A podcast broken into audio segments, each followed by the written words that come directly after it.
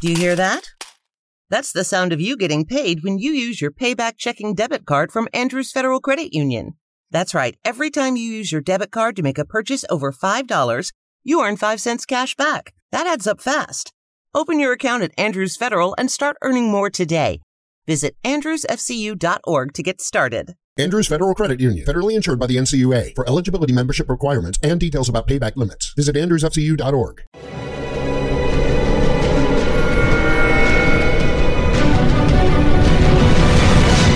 Yo documental.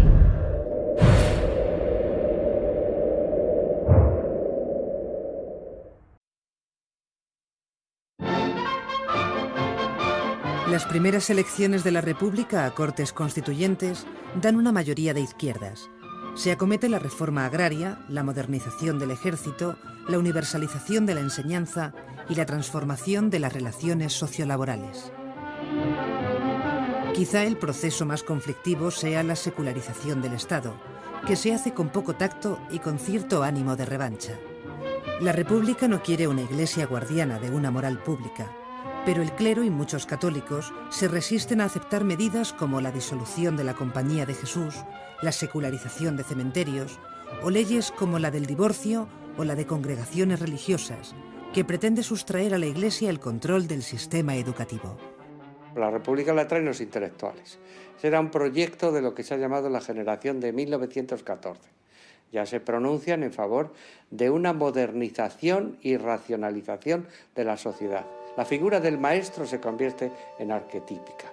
El maestro de escuela, el maestro rural, es el que tiene que educar y tiene que preparar a esas nuevas masas para una democracia auténtica, que no sea patrimonio de las clases poderosas, de los ricos, de los caciques y de los oligarcas. Las pastorales de algunos obispos encienden los ánimos de los republicanos más exaltados. Poco a poco, los moderados de izquierda y de derecha serán rebasados por sus extremos. Por la izquierda los anarquistas, por la derecha los fascistas. Buena parte de los anarcosindicalistas, entre los que la Federación Anarquista Ibérica, la FAI, ejerce gran influencia, creen que mediante la huelga general y las insurrecciones de campesinos y obreros se logrará la quiebra del orden burgués y la instauración de una sociedad sin clases ni Estado. No aceptan la República. Proponen el reparto de la tierra entre los que la trabajan y una economía colectivizada. Aspiran a una sociedad sin propiedad privada. Los extremistas de derecha se dejan llevar por influencias de Alemania o de Italia nace la Falange. Su fundador, José Antonio Primo de Rivera, hijo del dictador, aúna las ideas fascistas en un movimiento antiburgués, antidemocrático y católico integrista.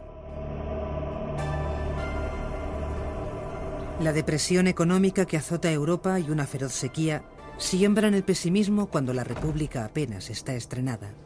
Por otra parte, la reforma agraria no contenta a los campesinos más pobres y a los jornaleros muchos de los cuales siguen los llamamientos anarquistas. En Andalucía y Extremadura se producen violentos enfrentamientos entre campesinos y fuerzas de orden público. El descontento de las clases trabajadoras y la represión de la agitación campesina y obrera afectan a la credibilidad del gobierno de izquierdas, que sufre además los ataques de la derecha. Dos años después de proclamarse la República, el centro derecha gana las elecciones. La Confederación Española de Derechas Autónomas, la CEDA, una coalición antirrepublicana dirigida por José María Gil Robles. Estalla una huelga general en Asturias que se convierte en una verdadera revolución. Es la llamada Revolución de Octubre sofocada por el ejército. A la vez, la Generalitat de Cataluña se levanta contra el gobierno de derechas. En Asturias, el general Francisco Franco dirige una dura represión con ejecuciones y 30.000 detenidos. En este ambiente, la izquierda se organiza en el Frente Popular que gana las segundas elecciones generales. Las elecciones de febrero del 36 dieron la victoria a la coalición del Frente Popular de Izquierdas frente a la coalición antirrevolucionaria, así llamada, de las derechas. Fue en votos absolutos una victoria menor no más de 200.000 votos de diferencia, pero que el sistema mayoritario entonces vigente mm, generó pues, una abrumadora mayoría absoluta que permitiría al gobierno eh, gobernar sin oposición prácticamente.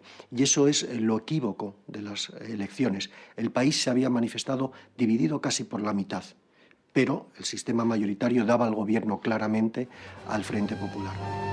La República está en peligro a las tensiones entre izquierdas y derechas sobre temas como las autonomías catalana y vasca, la reforma agraria, la reorganización del ejército o la política religiosa, se suma la conflictividad social, directamente relacionada con la crisis económica mundial.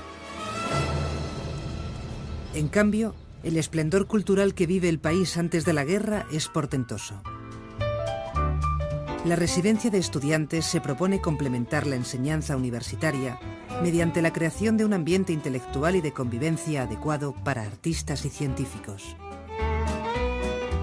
Entre las personalidades que acuden a sus salas figuran Albert Einstein, Marie Curie, Igor Stravinsky y Le Corbusier, entre otros muchos. En España, la residencia de estudiantes es la cuna de la generación del 27. A la residencia acude Severo Ochoa, futuro premio Nobel, y en ella establecen una intensa relación Buñuel, Dalí y Lorca, tres hijos de la burguesía de provincias, cosmopolitas y viajeros. Dalí y Buñuel escriben y ruedan Un perro andaluz, máxima expresión del cine surrealista. Ese perro andaluz es el granadino Federico García Lorca, cuya muerte posterior identificará en toda Europa al franquismo como la antítesis de la cultura. El surrealismo, movimiento que nace en Francia, propone el lenguaje onírico, la escritura automática o bajo los efectos de los estupefacientes. Pero estalla la guerra civil. Tres años de guerra por delante. La sublevación militar dirigida por Mola y Franco parte el país en dos. Los republicanos no están unidos. Alemania, Italia y Portugal ayudan a Franco, y la Sociedad de Naciones, Francia y el Reino Unido apuestan por la no intervención. La Iglesia española legitima a los sublevados al calificar la guerra de cruzada y al general Franco como caudillo de España por la gracia de Dios. En un principio, los dos bandos fracasan, el levantamiento militar no triunfa en todo el país y el Estado no puede acabar con la sublevación. Con la ayuda de aviones alemanes, el ejército de Marruecos avanza desde Andalucía hacia Madrid.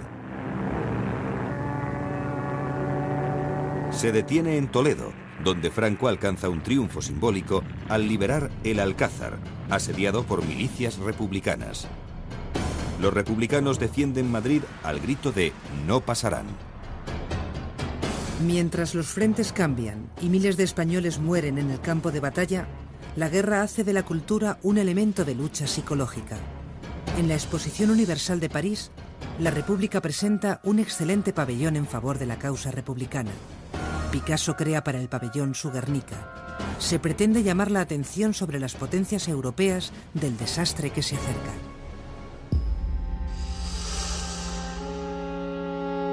Antes de que Franco entre en Madrid, tras la caída de Barcelona, cientos de miles de republicanos parten hacia Europa y América. Muchos de los intelectuales más conocidos permanecen leales a la República y deben exiliarse.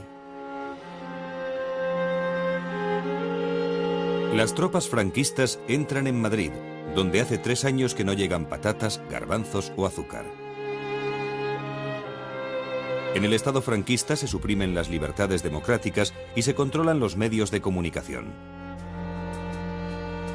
Los partidos políticos y las organizaciones sindicales son desmantelados y sus responsables detenidos, procesados y condenados en procesos de cinco minutos.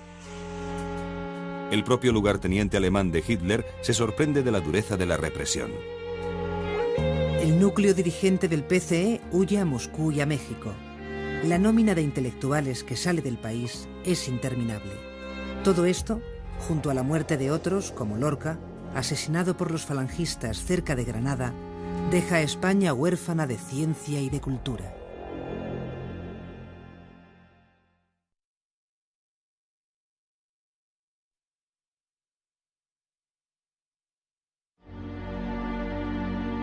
El franquismo supone una quiebra en las tendencias modernizadoras de la República. Desde los inicios del nuevo Estado se confunde el régimen político y la persona de Francisco Franco. El régimen del general Franco era una dictadura personal eh, que se basaba sobre tres grandes pilares que sostenían lo que se llamó el régimen político. En primer lugar, el ejército, que era el garante de esa victoria y de que no habría vuelta atrás en esa victoria.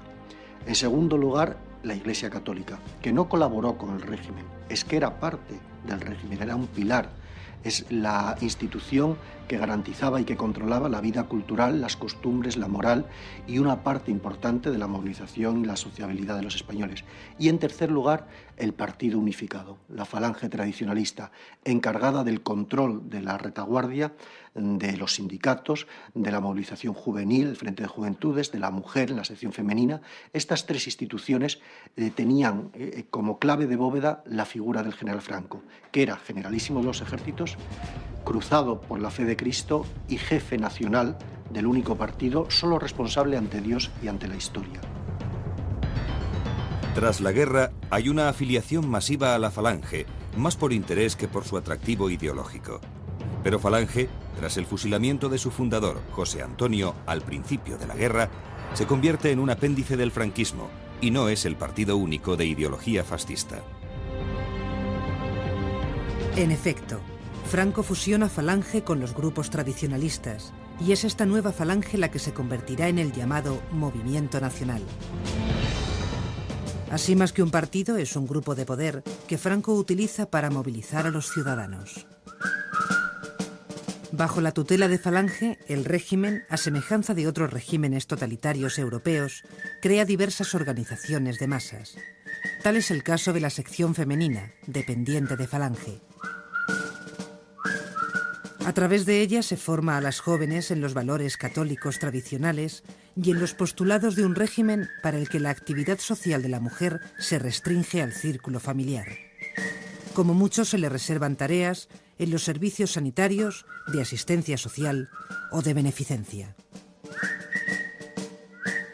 Mientras tanto, entre los vencidos se organizan los maquis, grupos guerrilleros integrados por comunistas, socialistas, anarquistas y nacionalistas vascos.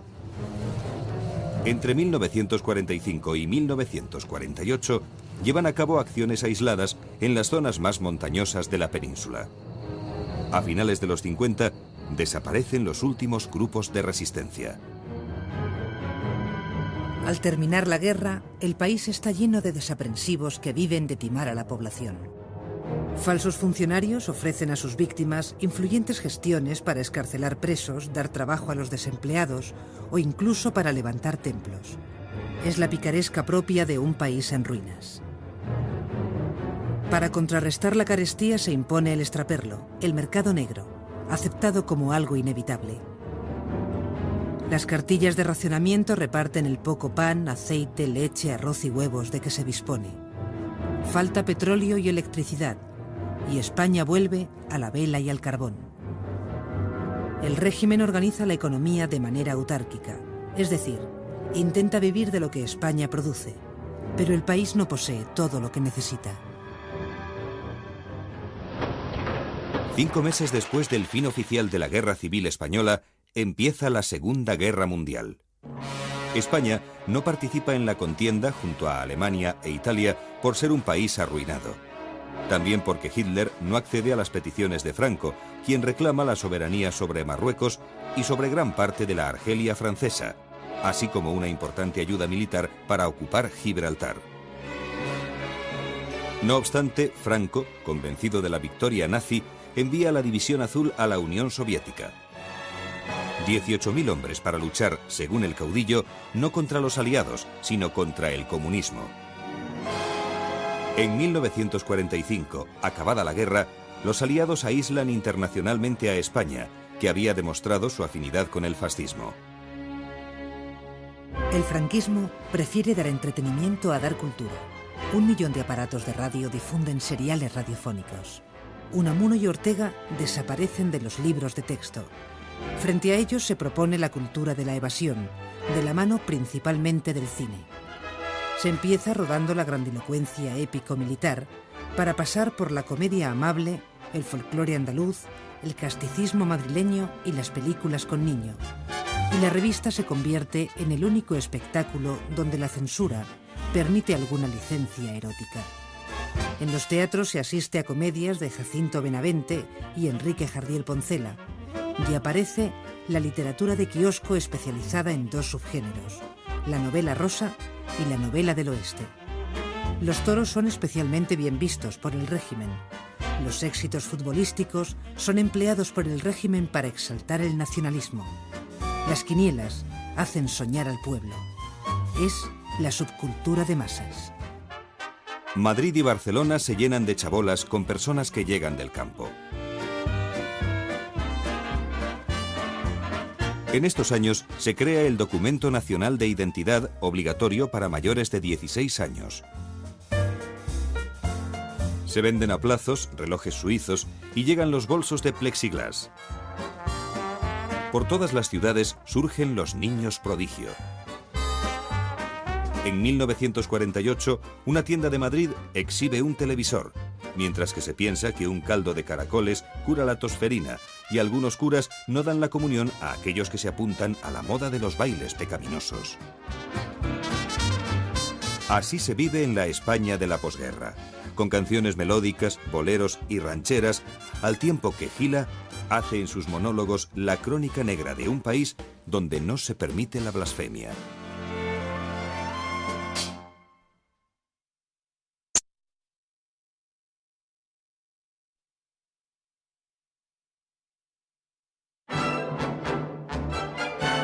Durante los años 50, España rompe su aislamiento y se incorpora a los organismos internacionales.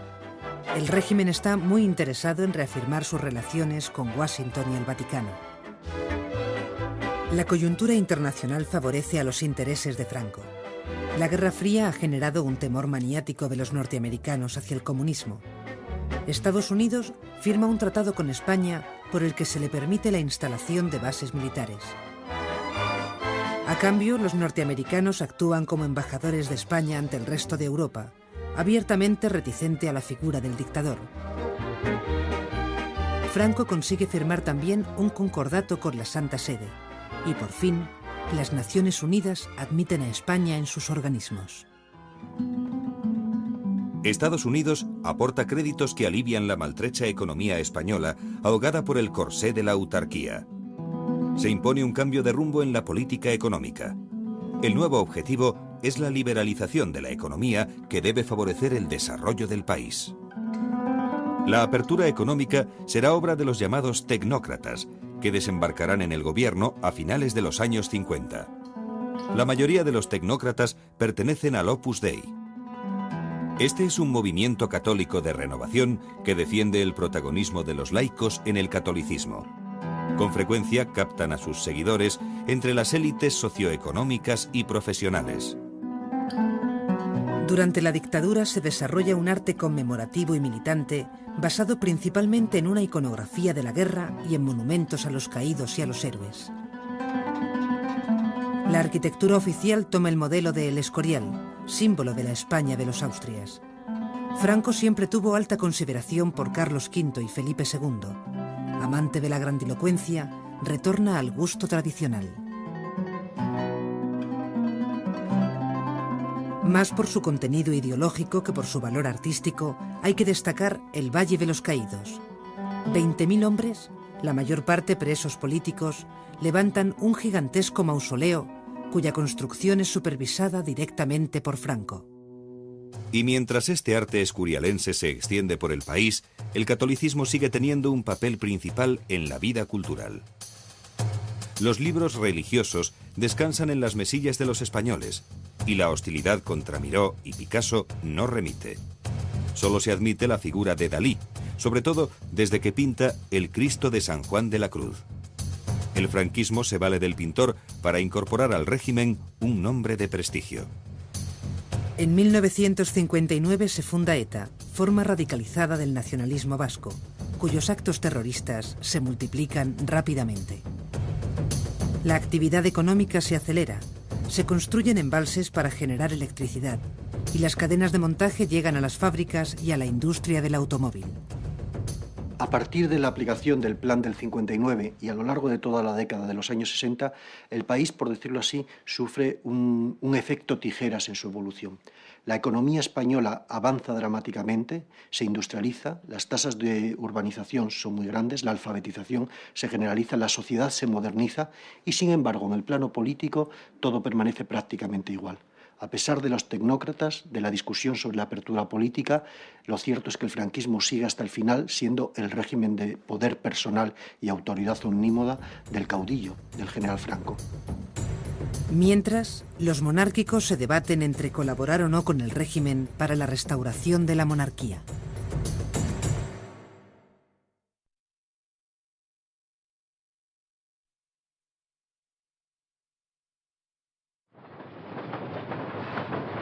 En los años 60 se construyen locomotoras eléctricas y se impulsa la industria del automóvil. El crecimiento del turismo desarrolla la construcción y trae divisas. Se exportan vinos, cítricos y aceite. Este desarrollo económico genera un bienestar social que trata de compensar la falta de libertades. La mecanización de la agricultura y el superior nivel de vida de las ciudades lleva a la población del campo a emigrar a los grandes núcleos urbanos. Cataluña, País Vasco, Madrid y Valencia recogen el éxodo rural. Se contabilizan hasta 4 millones de cambios de residencia. Un volumen creciente de españoles pasa de vivir en el campo a vivir en unas urbes donde comienza a crecer la clase media. Surgen pequeños empresarios en el comercio y aumenta el número de trabajadores industriales. Y desde lo alto se divisan unos edificios plagados de antenas de televisión. Los padres empiezan a tener en cuenta que sus hijos deben mejorar en la escala social. Se pierde la herencia ocupacional. Los hijos pueden no continuar con el oficio del padre. Los españoles conocen un coche que es mucho más que una Vespa, el 600. La evolución y mejora del sector automovilístico es constante. Los primeros automóviles estaban equipados con un motor a vapor, pero enseguida los motores de explosión desplazaron a estos. Más tarde, Rudolf Diesel inventó el motor que lleva su nombre. Su gran ventaja es que aprovecha mejor la energía. La producción en serie permite que una parte importante de la sociedad pueda comprarse un automóvil. Esta es sin duda una de las revoluciones sociales y económicas más importantes del siglo XX. El automóvil siempre ha sido un diferenciador social. La propia industria es la encargada de vender sus coches utilizando estos argumentos. Coches como los hispanos Suiza o el Pegaso Deportivo gozan de un gran prestigio social.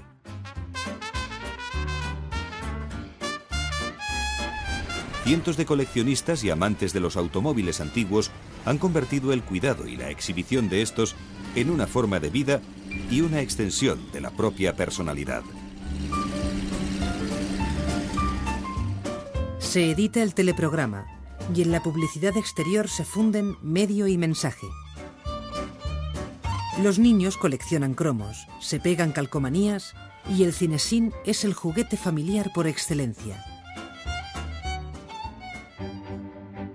Los movimientos políticos de don Juan de Borbón son perfectamente controlados por Franco.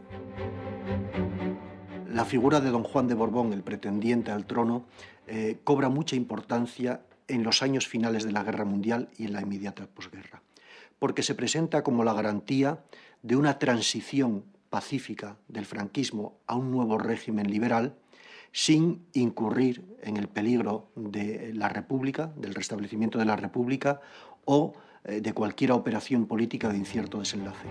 Eso fracasa, fracasa por varios motivos, desde luego el más importante en mi modo de ver, por la negativa del general Franco a contemplar un traspaso de poderes en vida. Pero en 1969, Franco nombra a Juan Carlos, hijo de don Juan, como su sucesor, con el título de Príncipe de España. A pesar de los grandes sacrificios que esta tarea pueda proporcionarme, estoy seguro que mi pulso no temblará para hacer cuanto fuere preciso en defensa de los principios y leyes que acabo de jurar. De este modo, el general aparta de la sucesión al trono a don Juan, caracterizado por su orientación liberal. Franco aspira con ello a crear una monarquía basada en los principios del movimiento.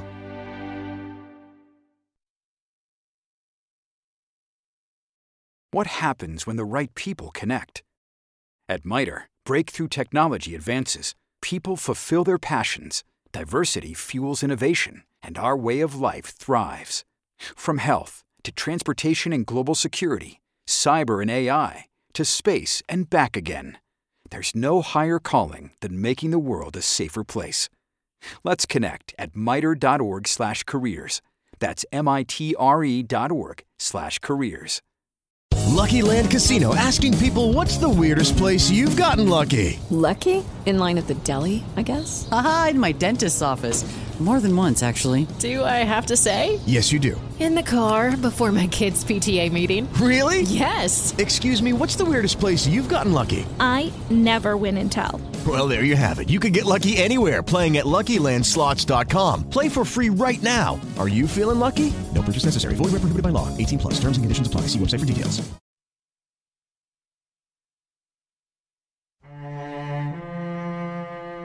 Mientras la salud de Franco empeora, más de 3 millones de emigrantes están dispersos por todo el mundo. Suiza, Francia y Alemania Federal dan trabajo a 2 millones. Las divisas que envían a España sanean una economía incapaz de absorber toda la mano de obra. Otro millón de españoles sigue viviendo en América. En los 70, España vive el fin de la prosperidad económica. Es la crisis petrolífera mundial. La prosperidad vivida en los 60 no deslumbra a los españoles que reclaman libertad. Reaparece la oposición obrera y estudiantil. Se trata de formar hombres y no maricas. Y esos melenudos trepidantes que algunas veces se ven no sirven ni con mucho a este fin. En las universidades entran profesores cuyos méritos son intelectuales y no políticos. Los hijos de la burguesía llenan las aulas. La Iglesia se distancia del régimen, intenta separarse del Estado y la respuesta de Franco es habilitar una prisión especial para los religiosos más comprometidos con los pobres. En 1973, ETA asesina al almirante Carrero Blanco, presidente del gobierno, a quien Franco confiaba dejar como garante de las esencias del régimen. Carlos Arias Navarro pasa a dirigir el gobierno. El asesinato del almirante Carrero Blanco en el 73 fue desde luego motivo de una gravísima crisis política. Eh, el general Franco perdió a su mayor y más íntimo colaborador desde el año 41, probablemente a su alter ego, el hombre que estaba detrás de muchas de sus decisiones y que le asesoraba íntimamente en todos los pasos políticos, y se encontró con la necesidad de un relevo inesperado y muy difícil porque no estaba claro cuál era la línea política a seguir de continuidad inalterada en un contexto de progresiva crisis política agravada por la económica y ya sin el hombre fuerte que era el almirante Carrero, el heredero impectore de los poderes de Franco en colaboración con el príncipe de España, que ya era reconocido como sucesor. Dos miembros de ETA y tres del FRAP, un grupo revolucionario de orientación comunista, son ejecutados por el régimen. Las protestas de primeros ministros europeos o del secretario general de Naciones Unidas no sirven para impedir las ejecuciones. El Papa Pablo VI llama al pardo, pero la respuesta es, el caudillo está durmiendo. Los obispos de San Sebastián y Bilbao piden clemencia y critican tanto al terrorismo como a la represión franquista. Durante los últimos días de su vida, Francisco Franco y su entorno quieren mostrar más firmeza que nunca. Esto supone que la dictadura termine absolutamente aislada en la comunidad internacional. Marruecos aprovecha esta situación para forzar la retirada española del Sáhara mediante la marcha verde de miles de marroquíes sobre este territorio.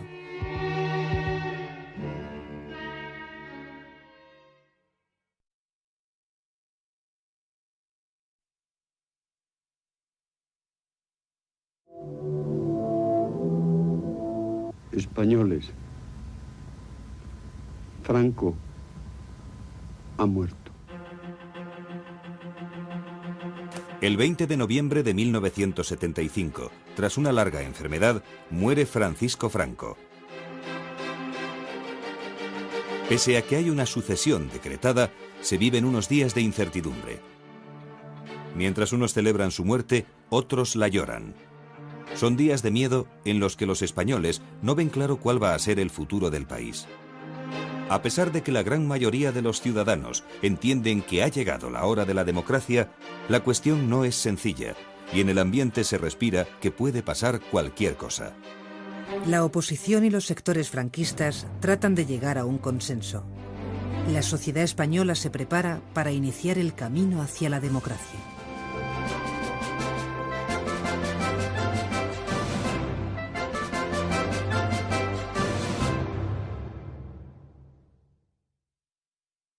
Las clases poderosas, de los ricos, de los caciques y de los oligarcas. Las pastorales de algunos obispos encienden los ánimos de los republicanos más exaltados. Poco a poco, los moderados de izquierda y de derecha serán rebasados por sus extremos. Por la izquierda los anarquistas, por la derecha los fascistas. Buena parte de los anarcosindicalistas, entre los que la Federación Anarquista Ibérica, la FAI, ejerce gran influencia, creen que mediante la huelga general y las insurrecciones de campesinos y obreros se logrará la quiebra del orden burgués y la instauración de una sociedad sin clases ni Estado. No aceptan la República. Proponen el reparto de la tierra entre los que la trabajan y una economía colectivizada. Aspiran a una sociedad sin propiedad privada. Los extremistas de derecha se dejan llevar por influencias de Alemania o de Italia nace la Falange. Su fundador, José Antonio Primo de Rivera, hijo del dictador, aúna las ideas fascistas en un movimiento antiburgués, antidemocrático y católico integrista. La depresión económica que azota Europa y una feroz sequía siembran el pesimismo cuando la República apenas está estrenada. Por otra parte, la reforma agraria no contenta a los campesinos más pobres y a los jornaleros muchos de los cuales siguen los llamamientos anarquistas. En Andalucía y Extremadura se producen violentos enfrentamientos entre campesinos y fuerzas de orden público. El descontento de las clases trabajadoras y la represión de la agitación campesina y obrera afectan a la credibilidad del gobierno de izquierdas, que sufre además los ataques de la derecha. Dos años después de proclamarse la República, el centro derecha gana las elecciones. La Confederación Española de Derechas Autónomas, la CEDA, una coalición antirrepublicana dirigida por José María Gil Robles. Estalla una huelga general en Asturias que se convierte en una verdadera revolución. Es la llamada Revolución de Octubre sofocada por el ejército. A la vez, la Generalitat de Cataluña se levanta contra el gobierno de derechas. En Asturias, el general Francisco Franco dirige una dura represión con ejecuciones y 30.000 detenidos. En este ambiente, la izquierda se organiza en el Frente Popular que gana las segundas elecciones generales. Las elecciones de febrero del 36 dieron la victoria a la coalición del Frente Popular de Izquierdas frente a la coalición antirrevolucionaria, así llamada, de las derechas. Fue en votos absolutos una victoria menor, no más de 200.000 votos de diferencia, pero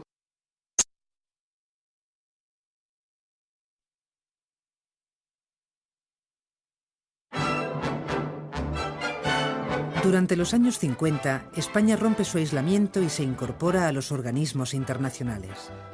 El régimen está muy interesado en reafirmar sus relaciones con Washington y el Vaticano. La coyuntura internacional favorece a los intereses de Franco. La Guerra Fría ha generado un temor maniático de los norteamericanos hacia el comunismo. Estados Unidos firma un tratado con España por el que se le permite la instalación de bases militares. Cambio, los norteamericanos actúan como embajadores de España ante el resto de Europa, abiertamente reticente a la figura del dictador. Franco consigue firmar también un concordato con la Santa Sede y por fin las Naciones Unidas admiten a España en sus organismos. Estados Unidos aporta créditos que alivian la maltrecha economía española ahogada por el corsé de la autarquía se impone un cambio de rumbo en la política económica. El nuevo objetivo, es la liberalización de la economía que debe favorecer el desarrollo del país. La apertura económica será obra de los llamados tecnócratas, que desembarcarán en el gobierno a finales de los años 50. La mayoría de los tecnócratas pertenecen al Opus Dei. Este es un movimiento católico de renovación que defiende el protagonismo de los laicos en el catolicismo. Con frecuencia captan a sus seguidores entre las élites socioeconómicas y profesionales. Durante la dictadura se desarrolla un arte conmemorativo y militante basado principalmente en una iconografía de la guerra y en monumentos a los caídos y a los héroes. La arquitectura oficial toma el modelo de El Escorial, símbolo de la España de los Austrias. Franco siempre tuvo alta consideración por Carlos V y Felipe II. Amante de la grandilocuencia, retorna al gusto tradicional. Más por su contenido ideológico que por su valor artístico, hay que destacar El Valle de los Caídos. 20.000 hombres, la mayor parte presos políticos, levantan un gigantesco mausoleo cuya construcción es supervisada directamente por Franco. Y mientras este arte escurialense se extiende por el país, el catolicismo sigue teniendo un papel principal en la vida cultural. Los libros religiosos descansan en las mesillas de los españoles y la hostilidad contra Miró y Picasso no remite. Solo se admite la figura de Dalí, sobre todo desde que pinta el Cristo de San Juan de la Cruz. El franquismo se vale del pintor para incorporar al régimen un nombre de prestigio. En 1959 se funda ETA.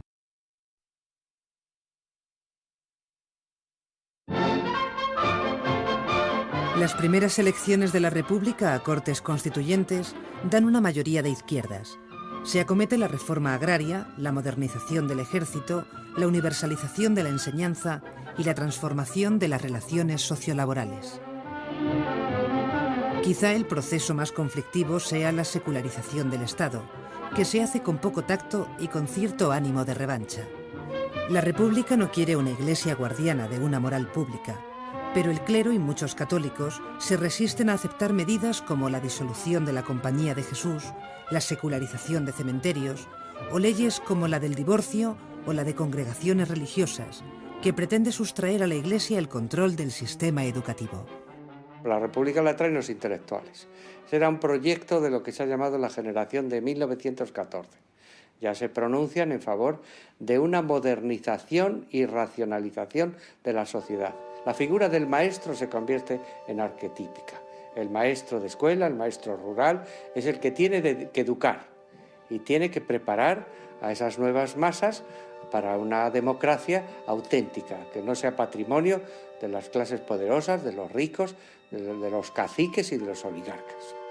Las pastorales de algunos obispos encienden los ánimos de los republicanos más exaltados.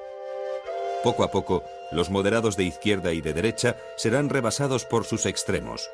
Por la izquierda los anarquistas, por la derecha los fascistas. Buena parte de los anarcosindicalistas, entre los que la Federación Anarquista Ibérica, la FAI, ejerce gran influencia, creen que mediante la huelga general y las insurrecciones de campesinos y obreros se logrará la quiebra del orden burgués y la instauración de una sociedad sin clases ni Estado. No aceptan la república. Proponen el reparto de la tierra entre los que la trabajan y una economía colectivizada. Aspiran a una sociedad sin propiedad privada. Los extremistas de derecha se dejan llevar por influencias de Alemania o de Italia. Nace la Falange, su fundador, José Antonio Primo de Rivera, hijo del dictador, aúna las ideas fascistas en un movimiento antiburgués, antidemocrático y católico integrista. La depresión económica que azota Europa y una feroz sequía siembran el pesimismo cuando la República apenas está estrenada. Por otra parte, la reforma agraria no contenta a los campesinos más pobres y a los jornaleros, muchos de los cuales siguen los llamamientos anarquistas.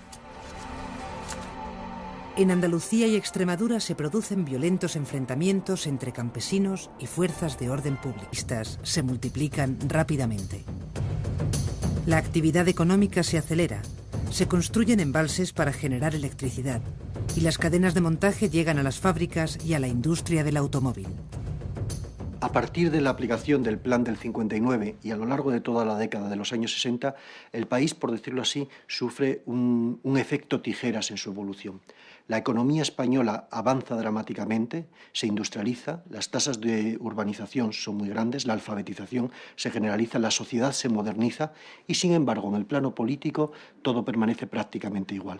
A pesar de los tecnócratas, de la discusión sobre la apertura política, lo cierto es que el franquismo sigue hasta el final siendo el régimen de poder personal y autoridad omnímoda del caudillo, del general Franco.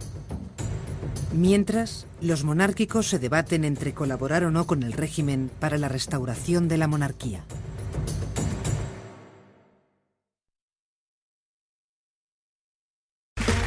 Okay, round two. Name something that's not boring. Laundry? Ooh, a book club. Computer solitaire, huh? Ah, oh, sorry, we were looking for Chumba Casino. That's right. ChumbaCasino.com has over 100 casino style games. Join today and play for free for your chance to redeem some serious prizes. ChumbaCasino.com. No purchase necessary. Full prohibited by law. 18 plus terms and conditions apply. See website for details. Judy was boring. Hello. Then Judy discovered ChumbaCasino.com. It's my little escape. Now Judy's the life of the party. Oh, baby. Mama's bringing home the bacon. Whoa. Take it easy, Judy. The Chumba life is for everybody. So go to ChumbaCasino.com and play over 100 casino style games. Join today and play for free for your chance to redeem some serious prizes. ChumbaCasino.com. No purchase necessary. Void where prohibited by law. 18 plus terms and conditions apply. See website for details.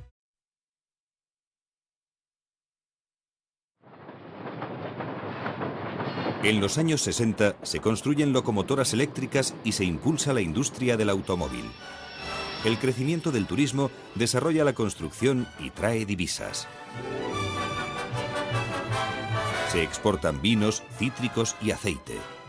Este desarrollo económico genera un bienestar social que trata de compensar la falta de libertades.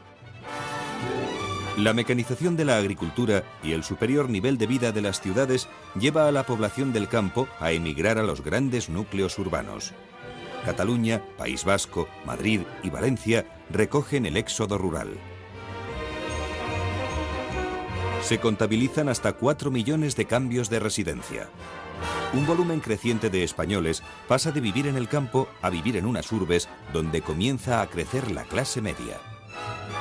Surgen pequeños empresarios en el comercio y aumenta el número de trabajadores industriales. Y desde lo alto se divisan unos edificios plagados de antenas de televisión. Los padres empiezan a tener en cuenta que sus hijos deben mejorar en la escala social. Se pierde la herencia ocupacional. Los hijos pueden no continuar con el oficio del padre. Los españoles conocen un coche que es mucho más que una Vespa, el 600. La evolución y mejora del sector automovilístico es constante. Los primeros automóviles estaban equipados con un motor a vapor, pero enseguida los motores de explosión desplazaron a estos. Más tarde, Rudolf Diesel inventó el motor que lleva su nombre. Su gran ventaja es que aprovecha mejor la energía. está en peligro. A las tensiones entre izquierdas y derechas sobre temas como las autonomías catalana y vasca, la reforma agraria, la reorganización del ejército o la política religiosa, se suma la conflictividad social, directamente relacionada con la crisis económica mundial. En cambio, el esplendor cultural que vive el país antes de la guerra es portentoso. La residencia de estudiantes se propone complementar la enseñanza universitaria mediante la creación de un ambiente intelectual y de convivencia adecuado para artistas y científicos. Entre las personalidades que acuden a sus salas figuran Albert Einstein, Marie Curie, Igor Stravinsky y Le Corbusier, entre otros muchos.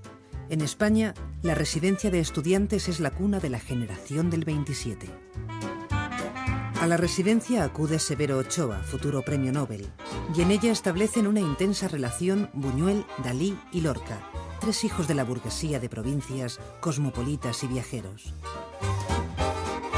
Dalí y Buñuel escriben y ruedan Un perro andaluz, máxima expresión del cine surrealista.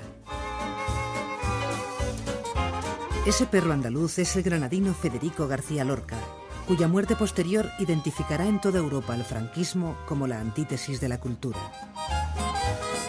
El surrealismo, movimiento que nace en Francia, propone el lenguaje onírico, la escritura automática o bajo los efectos de los estupefacientes. Pero estalla la guerra civil. Tres años de guerra por delante. La sublevación militar dirigida por Mola y Franco parte el país en dos. Los republicanos no están unidos. Alemania, Italia y Portugal ayudan a Franco, y la Sociedad de Naciones, Francia y el Reino Unido apuestan por la no intervención. La Iglesia española legitima a los sublevados al calificar la guerra de cruzada y al general Franco como caudillo de España por la gracia de Dios. En un principio, los dos bandos fracasan. El levantamiento militar no triunfa en todo el país y el Estado no puede acabar con la sublevación. Con la ayuda de aviones alemanes, el ejército de Marruecos avanza desde Andalucía hacia Madrid. Se detiene en Toledo, donde Franco alcanza un triunfo simbólico al liberar el Alcázar, asediado por milicias republicanas. Los republicanos defienden Madrid al grito de no pasarán. Mientras los frentes cambian y miles de españoles mueren en el campo de batalla, la guerra hace de la cultura un elemento de lucha psicológica. En la Exposición Universal de París, la República presenta un excelente pabellón en favor de la causa republicana. Basada en los principios del movimiento.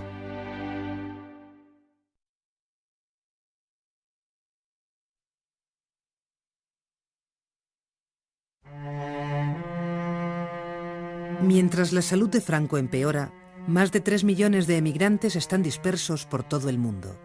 Suiza, Francia y Alemania Federal dan trabajo a 2 millones.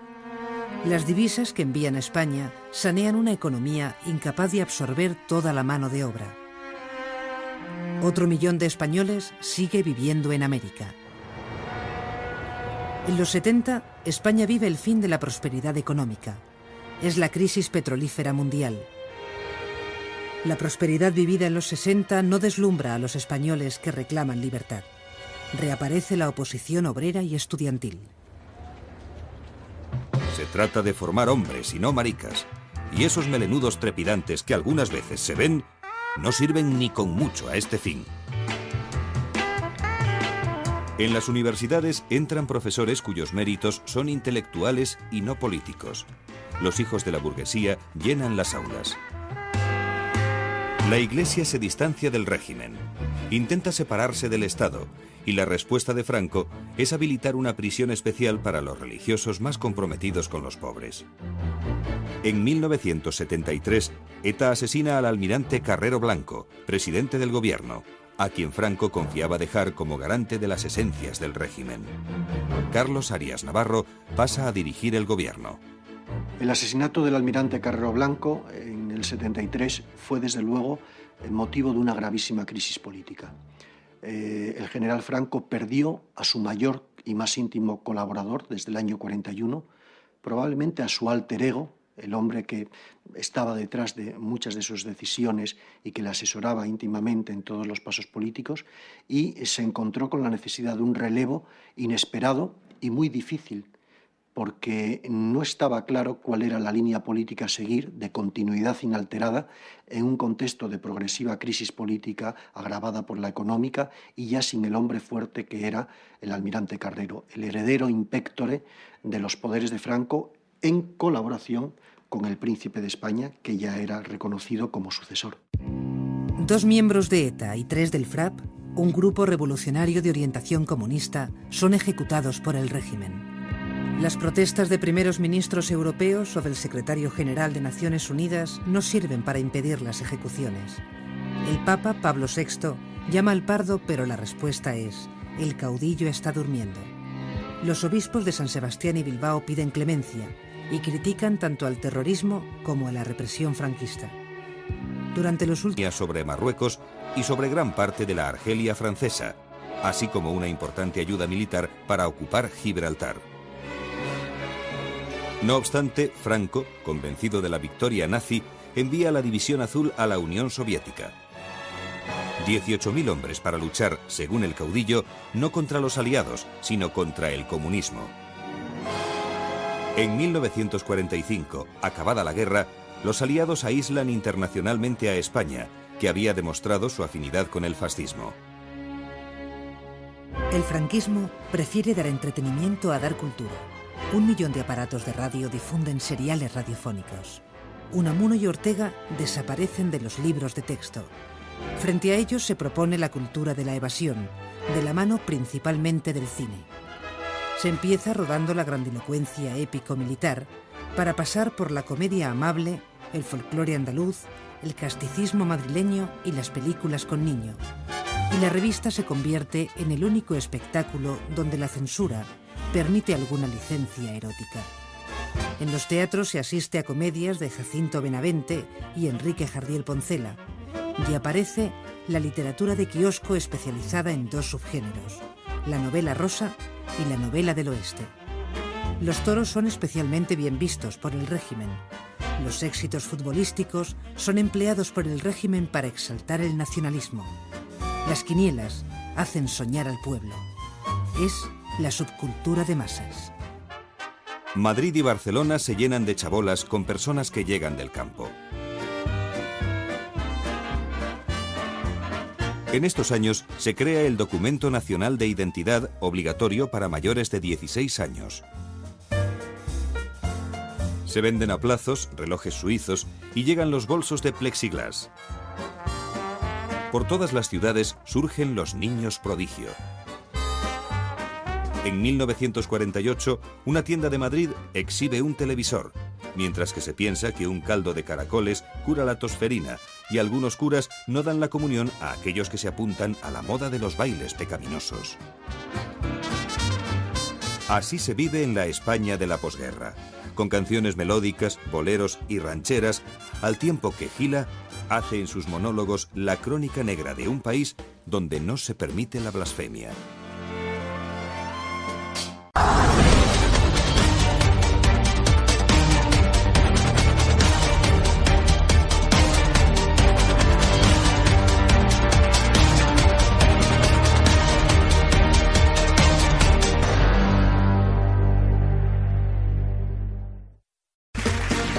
Round two. Name something that's not boring. A laundry? Ooh, a book club. Computer solitaire, huh? Ah, oh, sorry, we were looking for Chumba Casino. That's right. ChumbaCasino.com has over 100 casino style games. Join today and play for free for your chance to redeem some serious prizes. ChumbaCasino.com. No purchase necessary. Full prohibited by law. 18 plus terms and conditions apply. See website for details.